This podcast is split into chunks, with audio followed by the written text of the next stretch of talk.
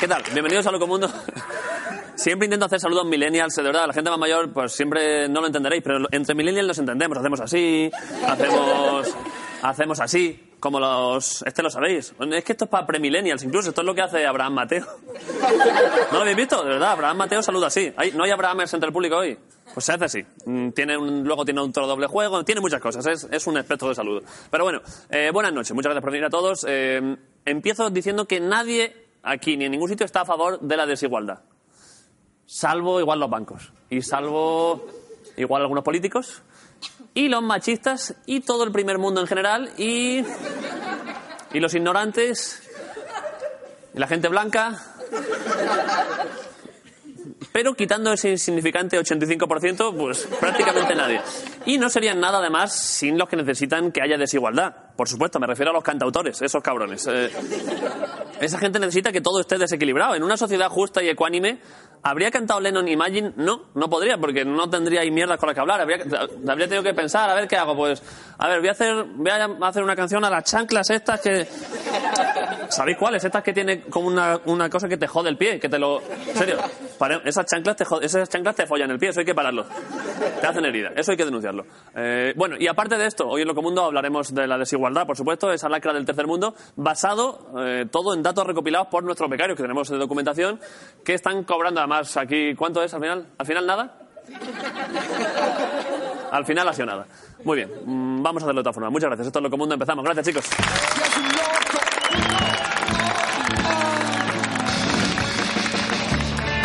¿Sabías que?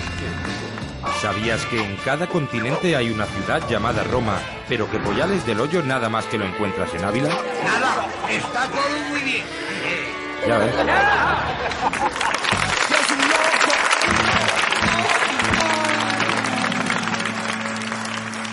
Muchas gracias. Esta noche hablaremos de desigualdad, como decíamos. ¿Qué es lo que pasa después de los conciertos de Café Quijano?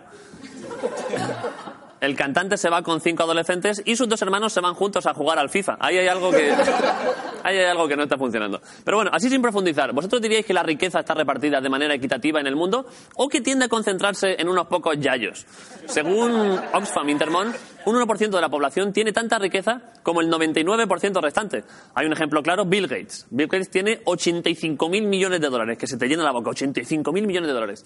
Hay 122 países en el mundo que son más pobres que Bill Gates. Ojo, hay gente en Etiopía que quiere emigrar a Bill Gates.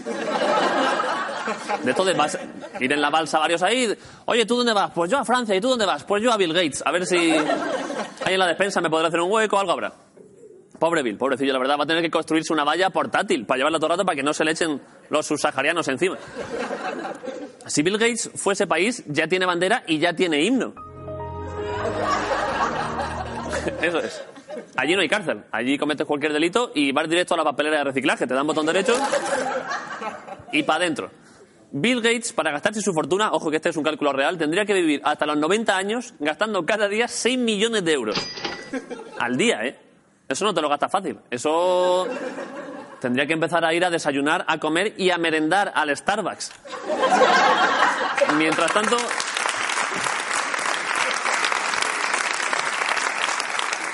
Mientras tanto, al menos 795 millones de personas se mueren de hambre. Ojo, de hambre de verdad. No como cuando sales de Pachá en plan de, uff, uh, me muero por un kebab. Es que me muero por un shawarma. No, no, no, en serio. Esa gente tiene tanta hambre que amocha. Esa gente amocha, de verdad. Sin, tonterías con esto. Esa gente se salta un almuerzo más, más y se queda muñeco. Esa- o sea, no es tontería, pensadlo bien. Pero bueno, ¿cómo puede ser que los ricos tengan tanto y los pobres tampoco? Hay varios temas, hay varias cosas. Lo primero, a los ricos les asesoran abogados caros que han hecho unos estudios y tal. Y a ti te hace la declaración de renta tu cuñado, que tiene una calculadora de esas de tecla gorda. De tú no te preocupes. Para eso, por favor. Uf, es que eh, di- directo desde 2005 se te mete dentro. Bueno, los ricos pagan más impuestos, según las teorías keynesianas, por mis cojones 33. Hay casos como, casos como el del multimillonario Warren Buffett, que paga, y esto es cierto también, menos impuestos que su secretaria. En serio, mira, lo tenéis ahí. Eh, su secretaria, que está ahí, eh, paga un 35,8% de impuestos y Warren Buffett, que tiene 80.000 millones, un 17%. Ojo, un 17% de impuestos, ¿eh? Como mi padre, que es, que es funcionario letra D, de esos que de verdad paga lo mismo. Buffet eh, propuso la ley Buffet, que no significa comer hasta potar y luego pillar otro plato de pasta y un flan y, y otro postre. Y puedo de postre puedo comer más lentejas. Eso.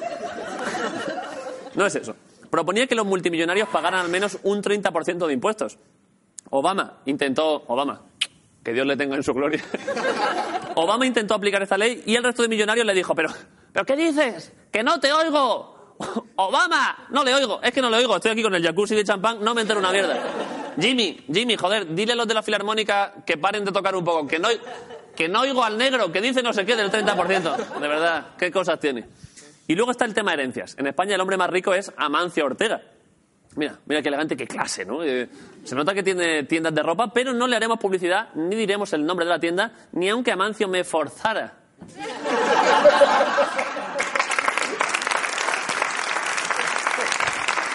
¿Con qué...? ¿Con qué poquito? Con, un detallito. Y pensaréis, ¿quién es la segunda persona más rica de España? Pues es una mujer que ha trabajado muy duro para ser la hija de Amancio Ortega. Me gusta mucho. Me gusta mucho Sandra Ortega, aunque es un problema. Si sales con Sandra, si tú la seduces y sales con Sandra, claro, eh, tienen mucho, mucho jaleo. Llegan igual las navidades y a ver qué le regalas a esa mujer. Oye, me imagino a Sandra Ortega diciendo, mira David, te he comprado un tigre albino y la provincia de Cádiz. Y tú, pues yo tenía un reloj, pero ya me lo voy metiendo por el culo, de verdad, no te preocupes, eh, ni te molestes.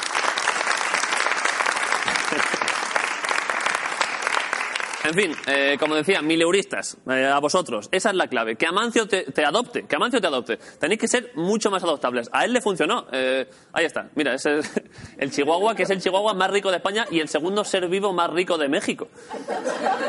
Pero que el dueño de una empresa sea mil millonario tiene su lado bueno. Como ahí sobra la viruta y entra buen cash flow, pues sus trabajadores, joder, tienen pues sus buenos sueldos, sus buenas condiciones de trabajo, o, bueno, supongo, Amancio, me imagino. Bueno, ahí, a, medias, 50-50. Eso, en en India, por ejemplo, han llegado a pagar el salario mínimo, que son 80 euros al mes. Esa gente, esa gente maneja también. Con dos meses se pueden comprar uno de los abrigos que fabrican. Y que haya mil millonarios no es un signo acaso de que el capitalismo funciona. En principio parece que no, porque para el consumo es mejor mil millones de personas con un euro que una persona con mil millones. Eh, pensadlo bien. Los mil millones que tienen un euro irán todos a comprar el pan. Y, joder, los panaderos además agradecerán lo de llevar mandil porque tendrán una erección como si lo del mandil no fuera harina. Pero un mil millonario se comprará un pan, uno. O sea, igual es un pan de esos con pipas, con sésamo, con incrustaciones de rubí, pero, pero no mil millones de barras de pan. A no ser que sea Juan Echanove, que haya ganado mucho dinero, que, igual. Él sí, él igual se compra mil millones de barras y alguna hogaza para el camino. En plan. Y Manol, nunca se sabe, de verdad. Echa ahí que la carretera de Extremadura es muy larga y hay muy pocas gasolineras. Mete más pan, no te preocupes.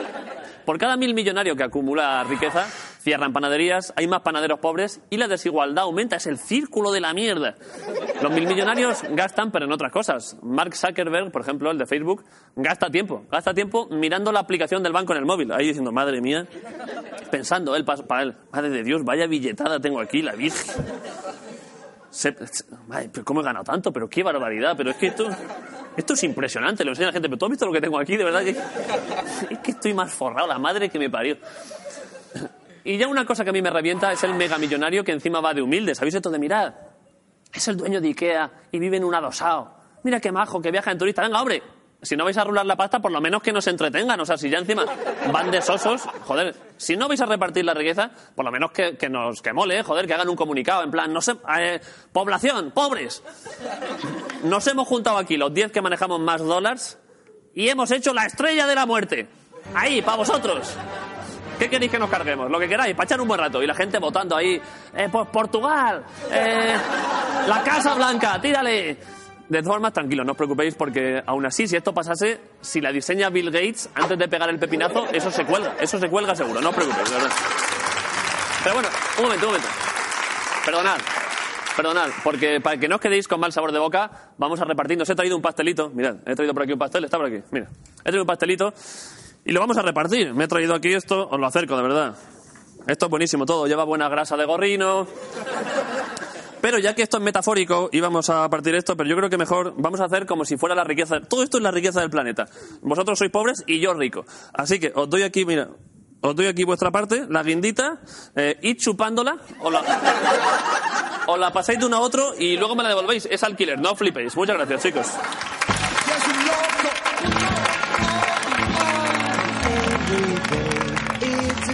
Closer, going faster than a roller coaster. Love like yours will Ignatius del Desierto.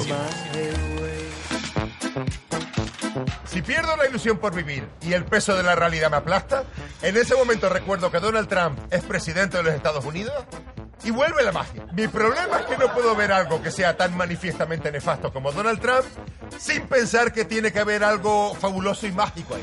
Donald Trump. Si fuera un político que simplemente gestiona mal las cosas públicas o, tiene fallos a nivel administrativo, a lo mejor yo no le haría demasiado caso. Pero el tío es tan engreído, es tan gilipollas, es tan mala persona que digo, joder, esto es muy guapo. Y salió la noticia de que espías rusos tenían información sobre Donald Trump que le comprometía, ¿se sabe? información comprometedora sobre Donald Trump, ¿sabes? Como si el resto del mundo necesitara de los servicios del espionaje ruso para darnos cuenta de que es una puta vergüenza de que ese hombre esté ahí. ¡Sueco! Eso sí que es curioso, ¿sabes? Tengo muchísima curiosidad por saber qué más información comprometedora tiene el servicio de espionaje ruso sobre el resto del mundo. O sea, a lo mejor Putin tiene episodios grabados de la que se avecina que comprometen al Estado español.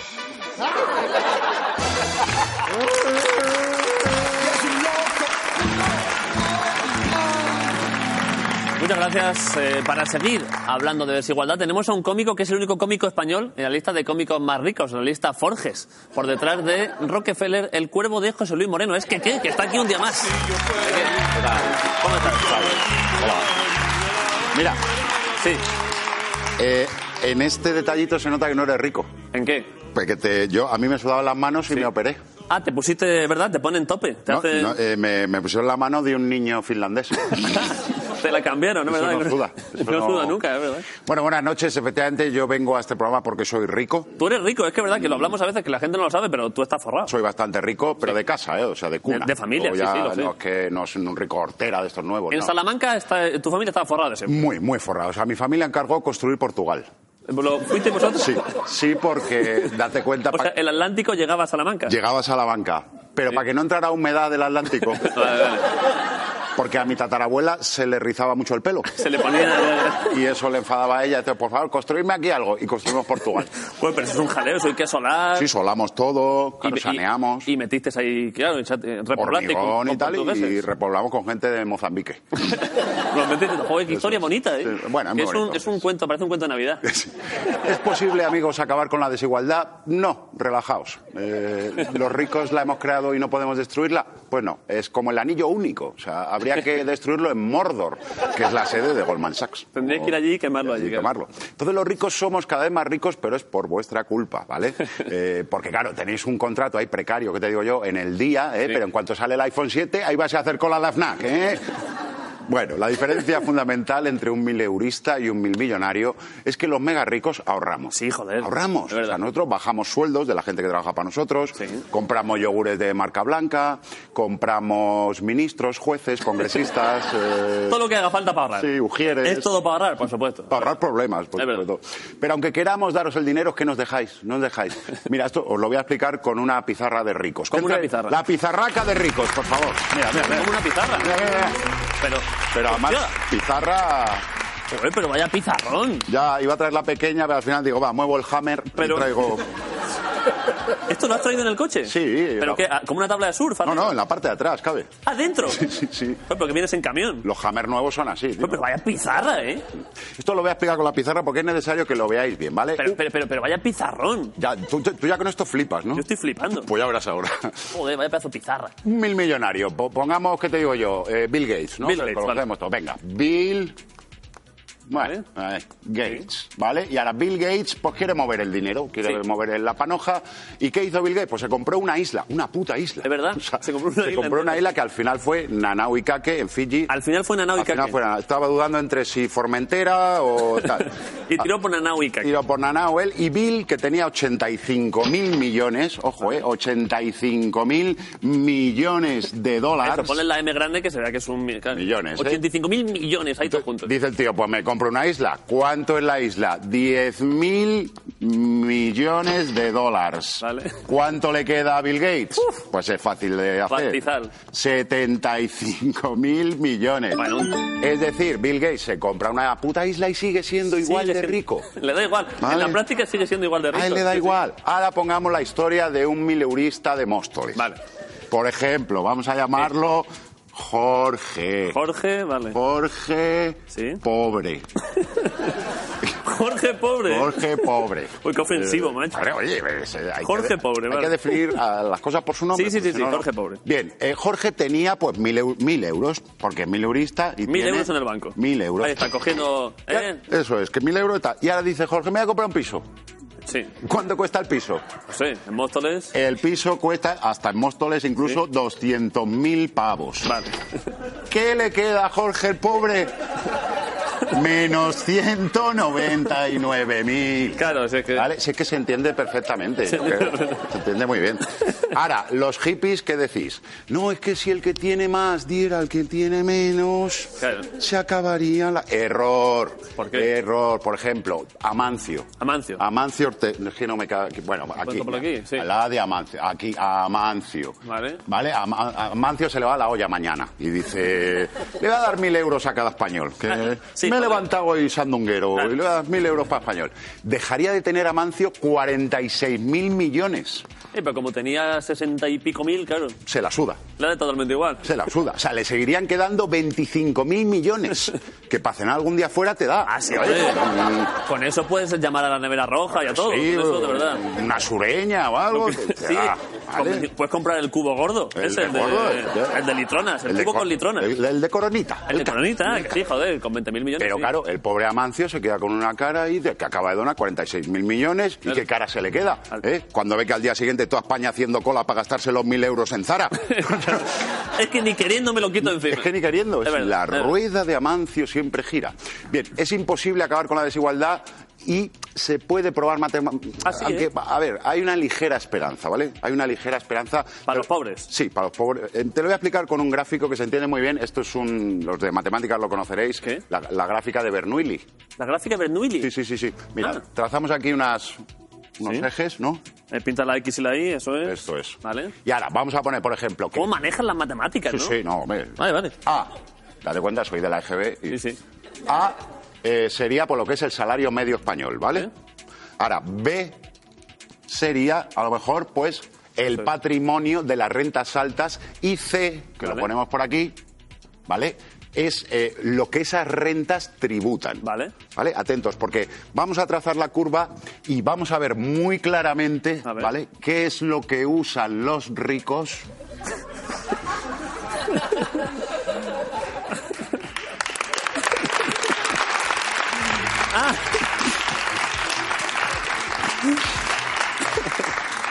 Con esto se ve eh, qué es lo que usan los ricos para dar golpecitos a los pobres así en la mejilla. Perfecto. Muchas gracias, que qué, muchas gracias. Quita, quita, no me lo hagas a mí, no me lo hagas. Joder. Cada día nacen en el mundo unas 367.000 personas. Estadísticamente, al menos un 39% de ellos serán unos gilipollas. Pero es que aunque también la palma de unos 154.000, nos siguen quedando más de 82.000 nuevos tontos por día. Después, que si bebo sin desayunar.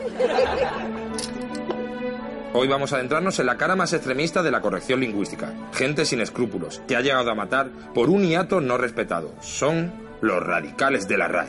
Bienvenidos a El Mundo es la Po.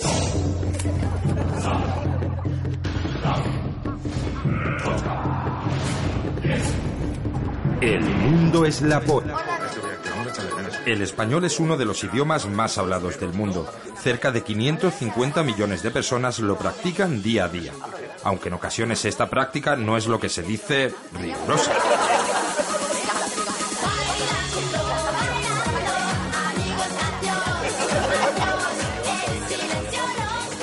Es el vecino el que elige al alcalde y es el alcalde el que quiere que sean los vecinos el alcalde. Este uso poco ortodoxo del idioma está propiciando la creación de grupos radicales del hablar bien, cada vez más organizados y más violentos. ¡Aiga tu puta madre! ¿En serio, Aiga? No es que está mal, es que no existe. Ven aquí, ven aquí. Son integristas de la corrección lingüística y se niegan a ningún tipo de diálogo si este no se lleva a cabo con plenas garantías de respeto por el idioma. Yo es que no puedo dialogar con alguien que piensa de que. Si piensas de que es de que me comas los huevos. Aunque comenzó en los países de habla hispana, hoy se les puede ver en cualquier ciudad donde haya un Instituto Cervantes, sin piedad con los participios irregulares. Rompido, rompido, te voy a dejar yo el cráneo, maricón. Se citan a través de las redes sociales o por WhatsApp. Hemos tenido acceso a una de estas conversaciones donde el respeto por el lenguaje es tan alto que asusta. Esta noche a las 23 horas propongo reunirnos para llevar a cabo actos violentos en contra de aquellos que se atrevan a pervertir nuestro idioma. Segundo tu férrea iniciativa. Conozco una plaza donde no saben diferenciar lúgubre y lóbrego. A por ellos. Uno de los grupos más radicales es el FAL, Frente Antileístas y Laístas, que piensan erradicar este fenómeno lingüístico allá donde se produzca. Yo le digo que sí, que me sobra un bazooka y él me responde, pues mándamele, mándamele a la hoguera con H, Zapatero División. Después que si estaba de broma. Ah, es broma, amigo, no paisa nada. Con la RAE no se bromea. Ni te le mando, ni la dije, ni pónsemele, ni pollas en vinagre. Bueno, si se escribe bien pollas con su doble L, pero como vea yo una polla con Y, A veces llega a haber enfrentamientos entre ellos, sobre todo con el cambio de normativas, como cuando dejó de ser obligatorio poner tilde a solo cuando es adverbio, que produjo 13 días de disturbios en algunas zonas. Yo le mando un mensaje a mi amante y le escribo. Estoy solo este fin de semana, Cari. Al no llevar tilde para diferenciar, ella no puede saber si es que estoy solo, adverbio, solamente este fin de semana, o solo adjetivo, mi mujer se ha ido al pueblo, estoy solo, vente que nos vamos a jartar a follar. Así que ya saben, si se les encuentra no... ¿Cómo que si se les encuentra? Si se les... No, que ve- venía del guion así. lo escribes no lo he escrito yo. Que no. El mundo es la voz.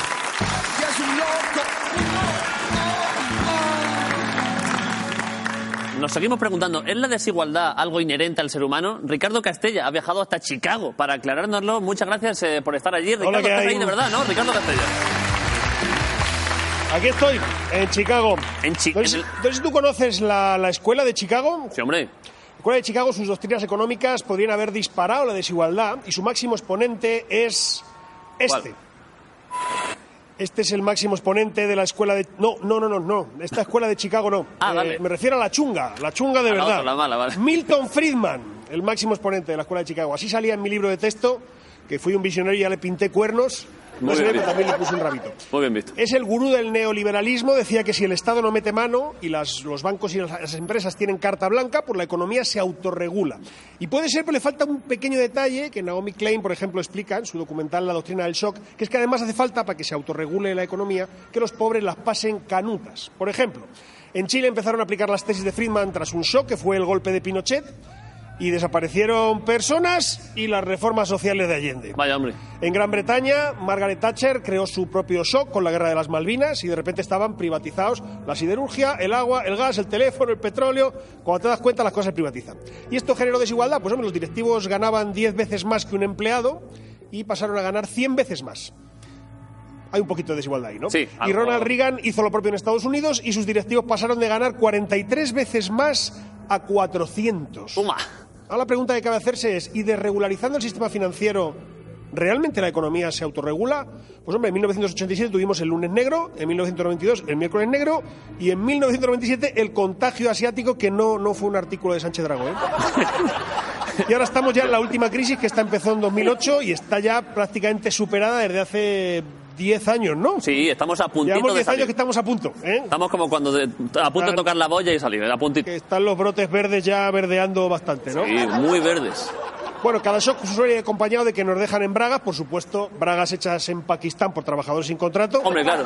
Y en agradecimiento a Friedman por su labor, le hemos dado el Premio Nobel de Economía en 1976, o lo que se conoce en España ¿Qué? como nos mean en la cara y decimos que llueve.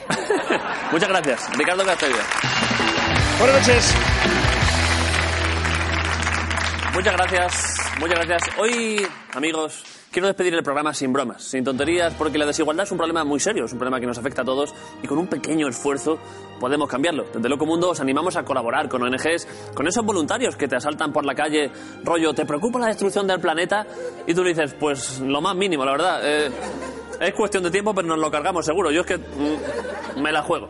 Eh, estos voluntarios nos hacen sentir culpables, hay que colaborar con ellos y hacerlos con los dedos cruzados, porque a ver si los ricos siguen nuestro ejemplo. Seguiremos intentando ente- entender este loco mundo. Muchas gracias por venir. Hasta la semana que viene. Hasta luego. Adiós. Yo me voy marchando. Ok, chicos, hemos terminado. Sí, sí, sí. Ya hemos terminado. Ah, está muy bien hoy. Uh, nos, hemos, nos lo hemos pasado muy bien. Está un programa muy divertido. Programón. Hola, hola, hola. ¿Qué pasa? Da, da- da un momento, te llamo ahora, espera.